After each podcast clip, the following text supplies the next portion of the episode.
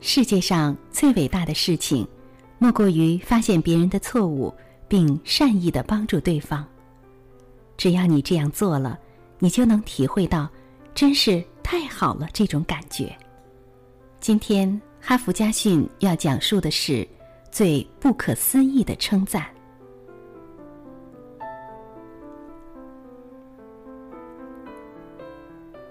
心理学家来到一所学校给孩子们上课。每次提问的时候，其他的孩子都高高的举起自己的小手，只有一个孩子总是低着头不吭声。心理学家发现了这一点，他决定帮帮这个孩子。我遇到了一个难题，想请一个小朋友帮帮我。心理学家的话刚一落，大家就举手响应了。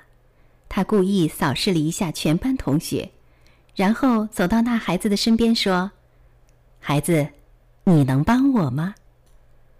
孩子刚要摇头拒绝时，心理学家及时的拉他站起来，轻声的对他说：“孩子，老师相信你是天下最棒的孩子，不要紧张，你仔细看一看，仔细数一数，老师这只手到底有几个手指呢？”孩子缓缓的抬起头，涨红了脸，盯着他的五个手指，认真的数了半天，终于鼓起勇气说：“四个。”没想到的是，心理学家竟然高声的大叫了起来：“哎呀，太好了，你简直太了不起了！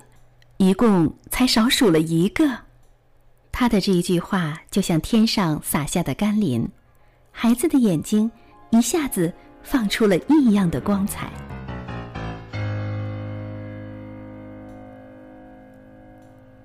积极的心态对一个人的成长影响很大。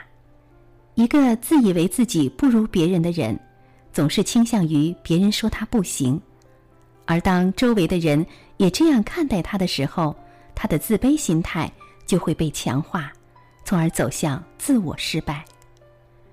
人在成长的过程中，总免不了犯错。